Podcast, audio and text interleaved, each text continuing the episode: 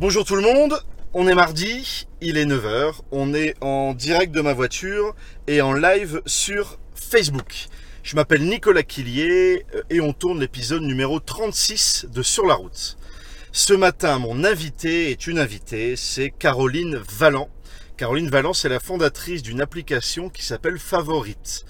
Euh, c'est ça, Favorite? My Favorite.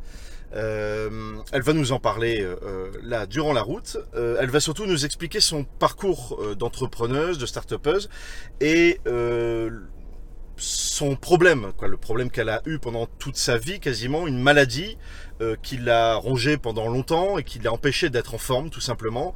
Une maladie insidieuse et elle a découvert ce que c'était et elle a réussi à se guérir en changeant son alimentation. Voilà, ça c'est un point important dont elle va nous parler, elle va nous expliquer comment elle a fait, ce qu'elle a fait, son expérience euh, à elle, et enfin elle va nous expliquer comment elle a transformé euh, ce- cette problématique, ce problème dans sa vie, en une opportunité qui est cette application dont l'objectif est de partager au plus grand nombre euh, bah, un mieux manger, une mieux façon de, manger. On en a déjà parlé dans, les précédents épisodes de, Sur la route. Euh, à la fin de l'émission, question de, l'invité, comme d'habitude. Et on, j'accueille tout de suite mon invité, Caroline Vallant.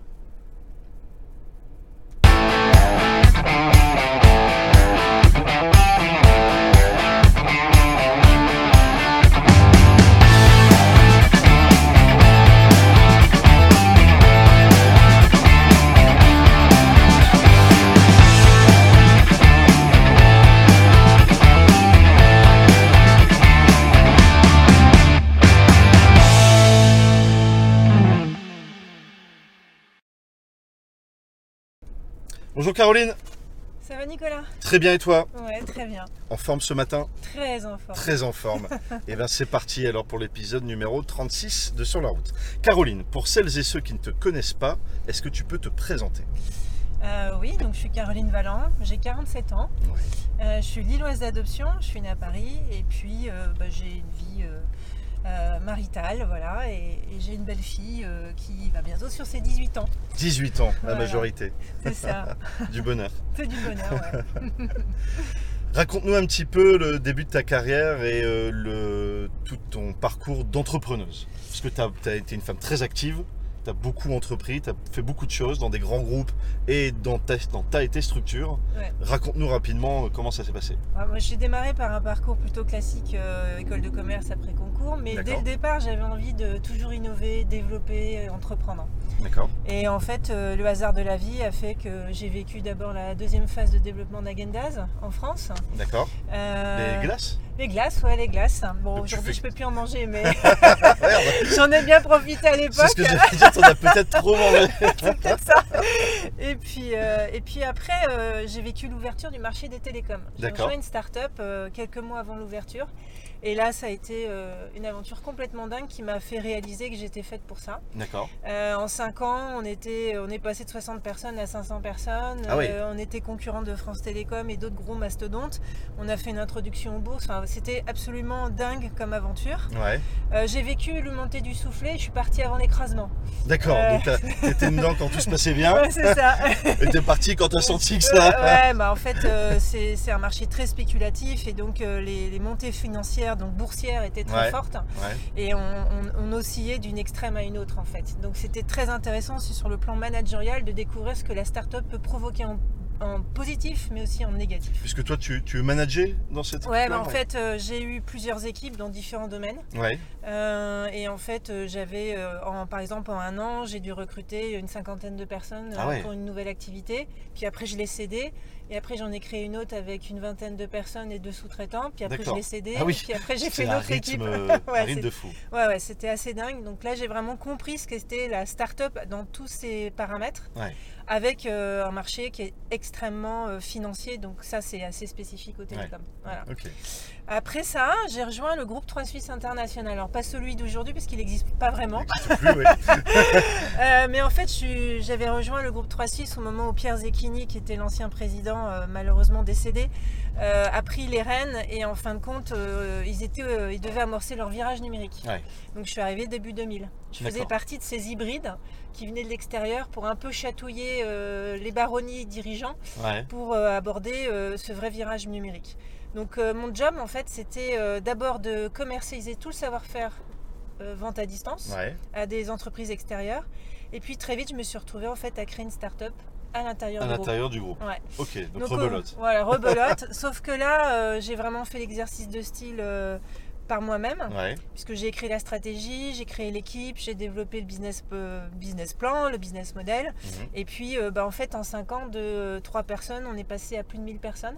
Ah oui, Et on faisait plus- 15 millions d'euros de chiffre d'affaires. En 3 ans. Ouais, et en 5 ans. Et, 5 ans. euh, Ça s'appelait comment? Mezzo, et ça s'appelle Ah toujours oui, Mezzo. Mezzo, ouais. Et d'ailleurs, de le démantèlement, c'est une des pépites qui reste Ouais. et qui a permis. une, euh, plateforme téléphonique, c'est ça Ouais, c'est ça. C'est tout le métier de la relation client, mais je devais intégrer aussi les nouveaux métiers qui venaient du numérique. Donc, on était à la fois sur une réponse industrielle, comment baisser les coûts, d'où le fait qu'on était en Tunisie. Ouais, Et puis, grâce à la Tunisie, j'ai investi euh, sur la France pour créer des nouveaux métiers à valeur ajoutée. d'accord. Voilà. Donc, j'étais en Tunisie, Bordeaux, Toulouse à l'époque. Et tu te baladais euh, Et je me baladais entre mes sites et puis euh, on étudiait déjà euh, le développement euh, sur d'autres pays délocalisés, mais aussi pourquoi pas démarrer l'Espagne et le Portugal, ce qui a été le cas entre temps. D'accord. Voilà. Eh ben, donc en plus une, une dynamique internationale. Ouais, ouais, très belle expérience, très une expérience humaine hein, dingue. Et là encore une fois, on est allé très très vite. Ouais.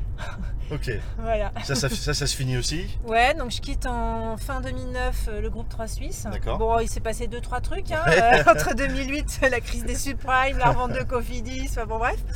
Et puis euh, là aussi, ça a été une expérience intéressante, Euh, des fois un peu difficile, mais voilà, fa- fallait Ouais. le vivre. Euh, et puis en fait, de toute cette expérience personnelle, j'avais envie de vivre ma propre expérience pro. Donc du coup, je suis basculée de la vie salarié, dirigeant, entrepreneur à la vie de entrepreneur, D'accord. consultant. Donc tu, tu as créé ta propre structure Exactement. indépendante Voilà, donc j'ai un cabinet de conseil qui s'appelle Biz, euh, B2EZ, Biz, l'abeille, la ruche, voilà. Buzz, Biz. Et en fait, euh, bah, comme j'avais vécu pas mal d'exercices d'innovation et comment intégrer le digital dans les métiers commerciaux au sens large, euh, eh bien, euh, j'en ai fait une méthodologie et depuis, bah, il y a des chefs d'entreprise, des patrons qui me font, qui font appel à moi en me disant bah, comment je fais? D'accord. Ils ils t'appellent et puis on, on y va, c'est parti. Voilà. Co- Comment tu as vécu le fait de passer, mais c'était une volonté, tu dis, mais de, de, de, de groupe à plusieurs milliers de personnes à toute seule? Eh ben, en fait, euh, C'était positif, c'était compliqué, c'était. Non, en fait, euh, c'était encore une fois une nouvelle expérience. Bon, moi, j'ai- en fait, j'ai tout le temps besoin d'apprendre, donc au final, je me nourris de mes expériences. Bien sûr que c'est très différent. Ouais, bah En oui. gros, les premiers mois, on se dit, euh, tiens, j'aimerais bien faire ça, puis on se retourne derrière, puis on se dit, ah, bah tiens, il n'y a plus Personne personne. pour le faire. c'est moi donc qui vais devoir le faire. voilà. Bon, ça, mais ça, on l'oublie très vite en fait. Non, ce qui est vachement intéressant dans cette expérience d'indépendance, en plus dans un virage digital euh, en cours, c'est que moi, du coup, je l'ai utilisé aussi pour appréhender les outils digitaux, mais pour moi-même encore plus. D'accord. Donc, l'exemple, euh, l'exemple que j'explique des fois à mes clients, parce qu'on est encore parfois dans cette situation, euh, je venais du monde PC, donc Microsoft, hein, Ouais. hein, et en fait, je me suis volontairement mis dans le monde Apple, et aussi je me suis mis à découvrir le monde Google à l'époque, D'accord. pour en fin de compte comprendre comment les usages allaient évoluer par rapport à ces technologies qui s'imposaient sur le marché. Ouais, et comme euh, on le dit euh, aujourd'hui, c'est l'objectif est de sortir de ta zone de confort. quoi. Exactement. C'est ça, c'est Ouais, ouais. te donner des nouveaux challenges, des Ouais, nouveaux défis. Et ça, tu le faisais dans un groupe où il y avait plein de monde, donc tu étais un peu obligé de le faire. Ouais. Et là, tu t'es tu t'es obligé à le faire toi-même. Ouais. En gros, c'est en ça, même- ouais, c'est ça. Mais en même temps, quand on était dans le groupe, nous, euh, on était ici en mode start-up, donc il fallait se débrouiller pour trouver des moyens, contrairement à ce qu'on pourrait penser. Ouais. Et donc, j'utilise exactement les mêmes choses qu'aujourd'hui, c'est-à-dire que ben, tu vas voir les gens, tu vas leur demander de t'aider, tu trouves euh, des moyens, euh, même si tu n'as pas beaucoup d'argent. Enfin Ouais. voilà, tu, t'es- Tu- c'est un tu- peu débrouillard. quoi. Voilà. Donc ça, c'est c'est- ça, c'est ton parcours. Ouais. Dense, on s'en rend compte. Ouais. Et en, en parallèle de ce parcours, tu, tu me racontais quand on préparait l'émission que en fait, tu as vécu pendant plus de 20 ans avec un mal qui trongeait. Quoi. Ouais, en fait, euh, plus les années passaient, plus j'étais vraiment mal. Alors, euh, très jeune, au final, j'avais plein de choses qui me gênaient au quotidien. Mais je pensais que c'était normal. Par exemple, je- je- pendant 40 ans, je n'ai jamais dormi, normalement. Pendant 40 ans, Pendant 40 ans. tu ne dors pas. Et aujourd'hui, je dors comme un bébé. Alors, Mais que- comment on peut ne pas dormir pendant 40 ans? Ben, tout simplement Tu te parce réveilles que. tout le temps, tu- Ouais, ouais, tu te réveilles plusieurs fois. En fait, tu supportes pas la moindre lumière, le moindre bruit. tu es au taquet tout le temps. Ouais. En fait, tu es tout le temps tendu. Euh, et à l'époque, je pensais que c'était normal, que c'était mon état normal, euh, certainement lié à mon état d'esprit. né comme Enfin, ça. voilà. et-. Euh, pareil, pendant 25 ans, j'ai eu des migraines toutes les semaines, à droite et à gauche, ça durait 3 jours. D'accord. Donc j'ai pris beaucoup de médicaments pour essayer de gérer ça. J'ai Ouais. même eu des traitements de fond, Ouais. mais ça n'a jamais rien changé. D'accord. Et je pensais vraiment que j'étais condamnée à avoir mal au crâne toute ma vie, donc du coup je m'organisais autour de ça. Quoi. D'accord. Euh, et puis l'âge faisant, en fait, euh, bah, le corps il s'use et, et en fait j'étais de plus en plus fatiguée. Donc le matin je me levais, euh, pff, limite il fallait une grue pour me soulever. quoi. Ah ouais. Et j'étais tellement épuisée, je, je souffrais tellement de l'intérieur. En fait, je brûlais de l'intestin parce qu'en fait, mon intestin m'a toujours fait énormément mal. Donc, dès que je mangeais, je gonflais du ventre. euh, Ah ouais. J'avais des douleurs qui pouvaient durer 24 heures. Enfin, voilà. Mais Rien aussi, que le fait de manger. ouais, rien que le fait de manger, mais je pensais que c'était normal.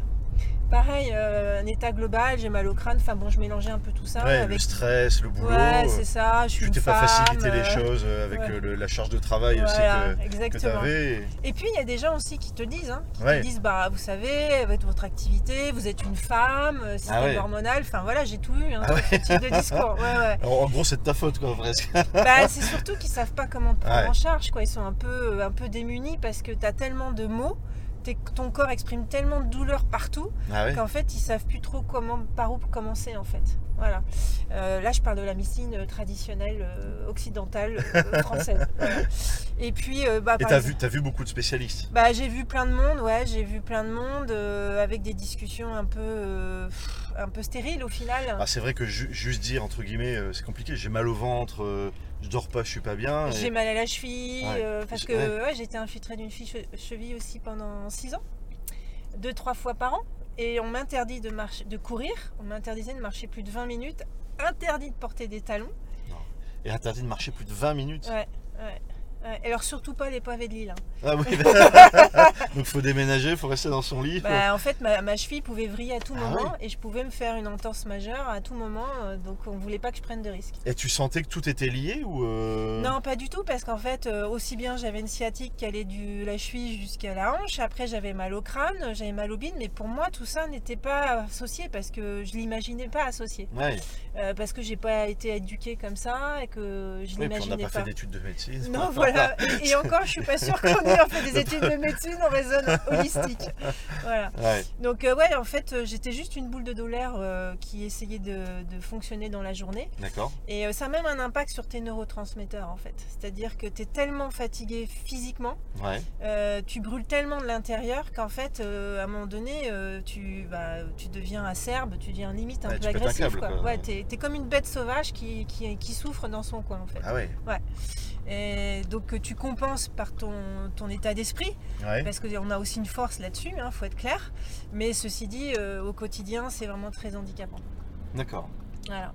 Donc ça, ça a été ta vie pendant longtemps. Et comment, comment ça a changé? Qu'est-ce qui a changé? Bah, en fait, euh, qu- quand j'ai fêté mes 40 ans, quelques jours après, j'ai été hospitalisée en urgence. À cause de ces, de ces mots qui étaient vraiment trop forts. Ben, pas vraiment. En fait, j'ai fait une espèce de douleur très très aiguë en bas du ventre, euh, vers la droite, euh, vers le- la jambe droite. Et en fait, on a cru que j'avais une crise, une crise d'appendicite Ouais. aiguë. Ah ouais. Donc, euh, ils me prennent en charge en urgence pour soi-disant m'opérer d'une crise d'appendicite. Et là, en fait, j'ai commencé pendant un an et demi. En fait, j'ai fait le tour d'urgence plusieurs fois. Mais ils t'ont opéré euh, là ouais. Non, ils m'ont pas opéré parce que d'abord, ils ne trouvaient pas mon appendicite. Donc ils t'ont ouvert et ils t'ont refermé.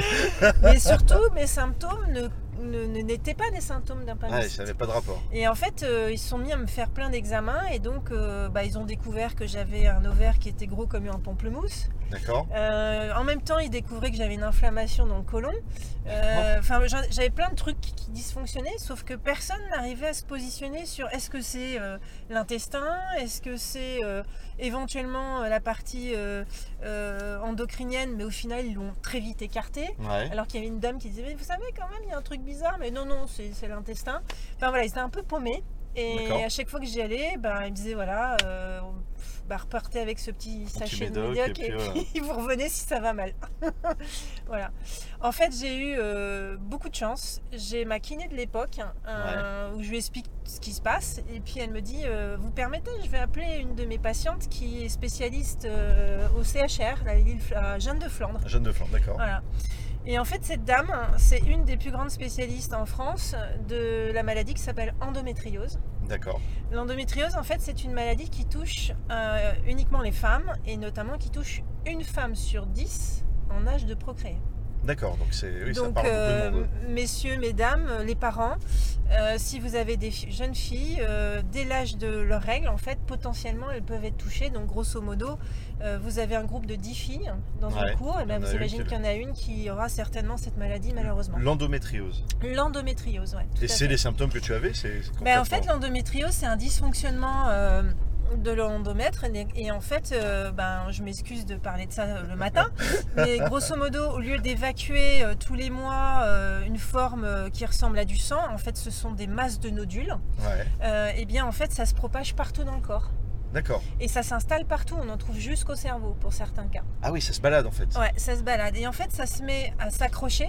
Ouais. Et puis tous les mois, il y en a des nouveaux qui se, qui se propagent, Ouais. mais en même temps, ceux qui étaient là, ils grossissent. Donc du coup, on a des masses de nodules qui ne font... On a un Pac-Man dans le corps, en fait. Ah oui, c'est sympa. Voilà. Donc moi, j'avais ce qu'on appelle euh, une forme digestive euh, au stade 5, c'est-à-dire le plus avancé, ce qui expliquait d'ailleurs mon infertilité. Parce qu'il faut savoir que les femmes touchées, 40% seront infertiles. D'accord. Donc c'est quand même euh, Ah ouais, pas une c'est- petite non, maladie. C'est c'est impactant, Euh, très on- impactant. On commence, à, on commence à en parler, mais il faudrait en parler beaucoup plus. T'es là pour Et ça. voilà, entre autres. Et, et en fait, euh, ben, j'avais euh, 12 cm de nodules collés euh, à mes différents organes, donc 4 cm le long de l'intestin et 2 cm le long de la vessie. Et si on n'opérait pas, ça allait transpercer mes organes. Ah donc là c'est ta vie qui est en jeu. Exactement. Et donc c'est parti, opération. Opération, on a nettoyé, bon, on garde des adhérences, mais au final on nettoie, donc c'est bien. Donc euh, on stabilise euh, en, en- en vous mettant en fait, euh, on, on arrête le système hormonal en fait. Voilà comment aujourd'hui on peut gérer la maladie. On ne sait Ouais. pas la soigner, hein, clairement. Elle est pas On soignable. ne sait pas d'où elle vient. Il y a des formes aussi différentes qui, de personnes touchées. Pour le moment, c'est un grand point d'interrogation. D'accord. Ok. Voilà. Euh, et, et en fait, cette maladie, à l'époque, comme elle crée une inflammation majeure du fait qu'il y ait ces nodules, Ouais. je me suis dit, bah en fait, c'est ça qui explique tous mes maux C'est quotidiens. Et non. Et non. Et non. J'ai attendu un an que tout cautérise et qu'en fait, il n'y ait plus de, de raison que j'ai de la souffrance liée à l'intervention. Ouais. Et en fait, j'allais pas mieux. T'allais pas mieux C'est-à-dire que mon quotidien, c'est toujours le même perte d'énergie, fatigue, je dormais pas, j'avais mal au ventre, euh, j'avais toujours mes problèmes articulaires, enfin bref. Et comment t'as résolu ça alors? Mais en fait, j'ai senti que j'étais au pied du mur, D'accord. pour être très clair, Ouais. et que la situation devait s'arrêter. D'accord. Donc, euh, mon ostéo de l'époque m'avait glissé dans l'oreille en disant Tu devrais regarder la piste alimentaire. Alimentaire. Donc, depuis 5 ans, Ouais. j'ai changé d'alimentation. Donc c'est lui qui t'a. Fait des tests de. En fait, il m'a fait faire un test d'intolérance. Et il m'a fait rencontrer euh, le, le docteur que j'appelle Dr House, parce que c'est vraiment le Dr House. Ouais. Beaucoup de gens vont le voir pour ça. C'est que ça fait partie de ces nouvelles générations de médecins qui ont une approche holistique, Ouais. qui ont enrichi euh, leur discipline de médecins généralistes avec d'autres disciplines euh, médicales, entre autres la biologie nutritionnelle. D'accord. Voilà, donc c'est très scientifique. Donc c'est quoi? C'est agir sur euh, ce que t'as dans ton intestin en fait. Euh, entre autres, c'est-à-dire qu'en fait, on identifie par des examens scientifiques Ouais. quels sont l'état de tes organes, euh, tes carences en oligo-éléments, l'état de tes neurotransmetteurs, est-ce que tu as de l'intolérance, est-ce que tu as d'autres types d'inflammation type candidose. D'accord. Euh, là, je suis en train de citer des noms, limite qu'on connaît pas trop. Non, non, non, je connais Euh, pas. mais grosso modo, j'ai eu une cartographie scientifique Ouais, de l'état de mon corps à l'intérieur et qu'est-ce qui expliquait toutes les inflammations qui se- qui s'entretenaient en fait. D'accord. Moi, le truc que j'ai découvert, je savais pas, c'est qu'en fait, on a trois systèmes nerveux. Ouais. On en a le premier principal qu'on connaît cerveau, tous, ça. voilà. Mais on en a un deuxième qui est très important, qui est le second cerveau qu'on appelle l'intestin ou le microbiote. Et puis le troisième, c'est notre cœur. D'accord. Et ces trois systèmes communiquent en permanence. Il faut savoir que la sérotonine, qui est le neurotransmetteur, donc un des plus importants pour une bonne digestion, mais aussi un bon fonctionnement au quotidien, Ouais. c'est ce qu'on appelle l'hormone du bonheur. Ouais. Eh bien, il se produit à 95% dans l'intestin. D'accord, dans l'intestin. Ouais. Donc si ton intestin est tout pourri, Et ben, Eh ben, t'es t'as dans du un, mal à- tu déprimes. tu, ça tu Et déprimes voilà, en fait. donc tu prends des cachetons, donc tu mets de la chimie dans l'intestin, donc Et tu génères l'inflammation. Exactement. Donc au Et final, donc là, il t'a fait changer toute ton alimentation. ouais, on a retiré tout ce qui me mettait en situation d'inflammation. C'est radical quand même. Euh, ouais, c'est-à-dire que là, ça demande vraiment à se réorganiser. Ouais. Euh, mais euh, à un moment donné, tu te dis, je le fais parce que je sais que ça va me sauver. Enfin, l'intuition prend le dessus. Ouais. Et puis moi, je voulais plus souffrir. J'en Et- ai- je, ne voulais plus du souffrir. Et ça t'a sauvé? Ah ouais, carrément. Ça a tout changé. Bah regarde. Ouais, ouais, non, Eh, mais je- 47 je- ans, je- la pêche. je t'ai euh, vu courir en voilà, arrivant dans la exactement, voiture. euh, euh, voilà. Non, non, en forme. non, non, c'est juste une révolution dans ma vie. Ah ouais? Ah ouais, ouais. Franchement, c'est. J'aurais su ça avant, je pense qu'il y a des choses que j'aurais fait autrement, mais pas de regret. C'est-à-dire que là, j'ai... en fait, au final, ma maladie est une chance parce qu'elle m'a fait découvrir quelque chose qui est, qui est fondamental. Et puis ça se fait fini quoi, ça s'évolue bien. donc, Ah ouais, ouais, c'est positif. Mais non seulement j'ai retrouvé la santé, mais Ouais. une super santé, euh, mais en plus j'ai découvert vraiment des bénéfices qui vont au-delà de ça. C'est-à-dire que tu peux travailler ta performance sportive grâce à ton alimentation. Si tu as des semaines où tu dois bosser beaucoup, tu es très sollicité intellectuellement. euh, Toi, tu- tu te rends compte par l'expérience qu'en modifiant ton alimentation, ça modifie ton état d'esprit, ça Ah, modifie carrément. ton. voilà. Ah, carrément. Alors, c'est pas Carrément. forcément le cas pour euh, tout le monde, mais ça, ça Ah, si, clairement eu un impact pour toi. C'est le cas pour tout C'est le monde. vrai Ah ouais C'est-à-dire qu'en fait, je défie quiconque. On parle beaucoup du sucre en ce moment, c'est vrai que oui, c'est un bah, truc. le euh, sucre, euh, je peux faire une petite parenthèse dessus. Oui, le sucre est un vrai sujet. Voilà, c'est un sujet. Euh, parce que c'est euh, c'est une toxine en fait. C'est Et le drogue, problème, c'est que la manière. je me rends compte, j'essaye d'arrêter le sucre, mais je me rends compte que de temps en temps, euh, bah, Alors- il faut un petit alors- morceau de sucre. Pour évoluer, au lieu de dire on passe de 100 à 0, Ouais. on peut aussi travailler sur d'autres sucres. Ouais, Donc du coup, revenir à des sucres plus naturels qui fait que ton, ton palais va s'habituer différemment. Donc tes neurotransmetteurs vont se, dé- se détacher de cette addiction. ouais. Et au bout de deux mois, quand ta salive se renouvelle, eh bien en fait, ton palais sera habitué au goût naturel. D'accord. Donc par exemple, je t'invite à goûter le sucre coco, Allez. qui en indice coco. Par rapport à 100 sur un sucre raffiné est à 20. Alors justement, pour pouvoir bien choisir ces aliments, tu as décidé il y a quelques mois, années, de- de- d'investir ton temps dans un nouveau projet qui est une application My Favorite. Ouais, my ça. favorite, ma Jeu- solution jeu de mots alimentaire. avec Voilà. Eat, euh, manger. Tout à fait. Euh, qui permet justement de donner des conseils à ceux qui voudraient se passer de tel ou tel aliment, c'est ça? Ouais, en fait, si tu veux, quand j'ai dû retirer les aliments, pour moi c'était évident qu'il fallait que je le fasse. Mais en fait, je suis repartie avec une bonne nouvelle, retrouver la santé. Ouais. Mais à côté de ça, mal. quand j'ai quitté le médecin, donc euh, enfin, mais en même temps, je me suis dit, ouh là là, mais comment je vais faire pour retirer 10 aliments? Ouais. Et puis pas des moindres, parce qu'il y en a des majeurs qu'on utilise, qu'on mange 80% du temps, voire 100%. Le gluten, c'est-à-dire tous les blés euh, modernes, Ouais. qui sont dans beaucoup de produits. Euh, le, tous les laits animaux, donc pas que vaches, donc euh, pas d'alternative euh, si j'arrête le lait de vache. Mhm. Euh, les œufs à l'époque, maintenant je pourrais à nouveau les réinjecter. Le sucre, Le sucre aussi. et puis bah, je passe, hein, puis, vanille, banane, ananas, soja, levure, etc. Donc là effectivement tu vois la liste et tu te dis, Comment je vais faire? Oula, comment je vais m'organiser? Donc tu dis qu'est-ce que je vais cuisiner, où je vais acheter, comment... je- Et là, tu trouvais vais rien trouver? pour, pour t'aider quoi Ben, C'était compliqué? En fait, si tu veux, tu tapes sur Internet. Donc c'était il y a 5 ans. Aujourd'hui, Ouais. c'est un petit peu mieux, quoique. Ouais. Donc tu fais Google, Ouais, comme tout le monde, monde. et puis euh, tu tapes euh, recettes sans gluten. Là, tu as quelques résultats. Recettes sans gluten, sans lait. Et là, tu as un peu moins de résultats. Sans gluten, sans lait, sans œufs, là, il n'y a plus de résultats. Et puis, en fin de compte, le paradoxe, c'est que tu te rends compte qu'il y a énormément d'informations à disposition, mais tu trouves pas la réponse à ton besoin. Ouais. Donc, coup, Spécifique, parce que toi, tu as un besoin spécifique, Ouais. comme, comme moi, j'aurai un autre Exactement, besoin. Et voilà, voilà, ton- exactement. ton cas, tes aliments, c'est pas les mêmes aliments Ouais. pour d'autres. et- Ouais. Faut savoir qu'il y a quand même un Français sur trois concerné par un changement alimentaire comme le mien. Ouais. Et la moyenne d'ingrédients qui est retirée, elle est autour de 4-5 ingrédients. Donc c'est pas neutre. Ah, c'est pas neutre, il faut, changer toute sa manière de, Voilà. de vivre. Donc du coup, l'idée, c'est de mettre la technologie au service de l'individu. Et c'est cette application. Exactement. Et cette application, en fait, c'est une, c'est une base de données intelligente D'accord qui fait que tu crées ton profil alimentaire. Donc tu vas cocher tous les aliments que tu ne veux pas manger ou que tu ne peux pas, peu importe ton choix. Euh, on va très très loin dans le détail. Donc c'est au-delà des allergènes, il y a les sucres, les sulfites, enfin il y a 700 ingrédients que tu peux déjà cocher. Ouais. Donc ça, ça permet à beaucoup de gens de l'utiliser. Et après, les deux premiers services qu'on a ouverts, c'est un choix de recettes variées, sympas, adaptées à ton profil. Donc dans l'appli, on peut choisir l'appli. En sachant que tu peux aussi créer le profil de, tes- de ton entourage. Donc par exemple, tu reçois des amis qui sont véganes. Ouais. Tu sais pas cuisiner, tu as envie de leur faire plaisir, bah, tu rentres leur profil et là tu sais quoi Donc, t'as des trouver comme recettes recette sympa pour Qui vont bien pour ensemble. moi, pour toi, pour tout le monde, en fait, voilà. pour manger ensemble. Et, euh, et après, tu peux aussi scanner les produits en magasin parce que moi personnellement, vu que j'ai 47 ans, je commence à plus très bien voir de près. Mais de toute façon, lire En plus, les ça étiquettes- intègre une loupe. C'est génial ton appli. Mais bon, en même temps, c'est galère de lire les étiquettes. Ouais. Donc du coup, tu scannes les produits et en fait, ça fait apparaître tout de suite une fiche verte ou rouge. Oh, verte, c'est vas-y, tu peux y aller. D'accord, par rapport aux les aliments. ingrédients que tu as cochés dans ton profil. Les interdits qui sont dedans. Ouais. Puis comme c'est une appli qui a été vraiment pensée communautaire, tu peux même renseigner, donc envoyer, à nous envoyer en fait les produits qui manquent et nous on les saisit derrière. D'accord, Voilà. ok. Puis après il y a plein d'articles, trucs et astuces. Par exemple la liste euh, des farines sans gluten, il y en a plus que de farine avec du blé normal.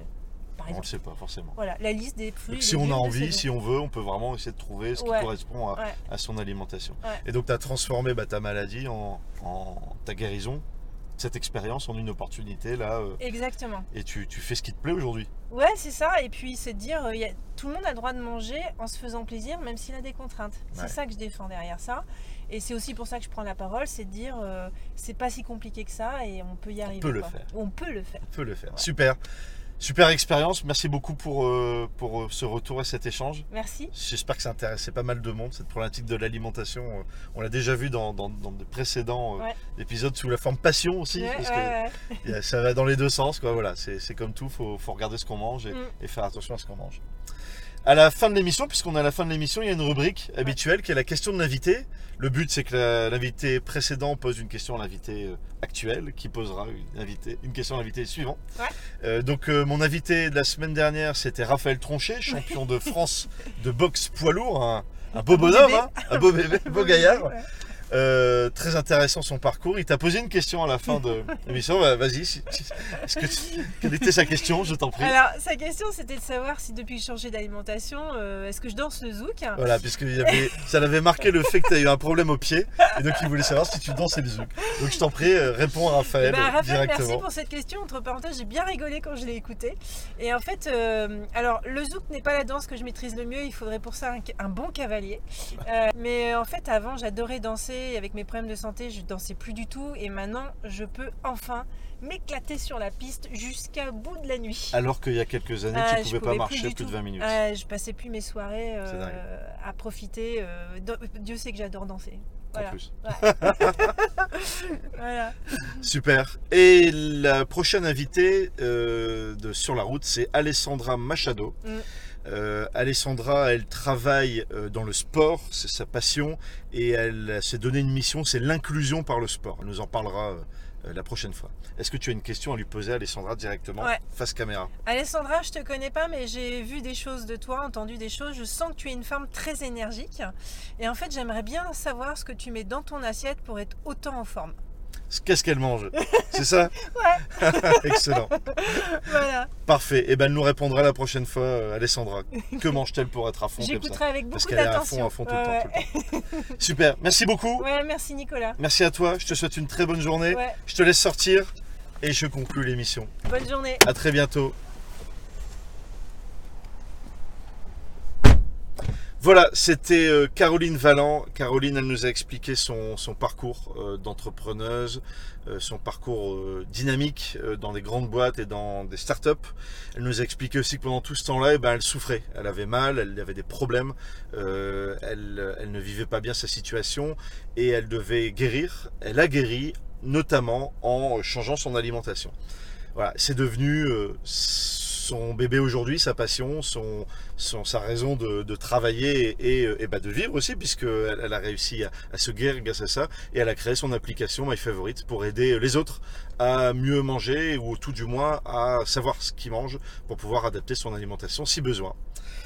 Voilà, donc euh, j'espère que ça vous a intéressé. Désolé pour le petit souci technique euh, de quelques minutes qui nous a coupé du live. Euh, mon, ma prochaine invitée, donc, c'est Alessandra Machado. Elle va nous expliquer dans quelques semaines comment elle fait son inclusion par le sport, inclusion de populations difficiles, inclusion des personnes en difficulté, notamment des femmes et quasiment exclusivement des femmes par le sport. Voilà, c'est ce qui l'anime aujourd'hui, c'est ce qu'elle fait. Elle se bouge pour ça. Euh, la semaine prochaine, euh, pas d'émission, c'est le 1er mai, donc euh, bah, je prends une petite pause. Et la semaine d'après, l'émission a été préenregistrée, donc vous découvrirez l'invité sur la page Facebook. D'ici là, bah, entreprenez, bougez-vous, faites des choses, prenez des risques. Et, et je vous dis donc à- non pas la semaine prochaine, mais à très vite dans un prochain épisode de Sur la route. Salut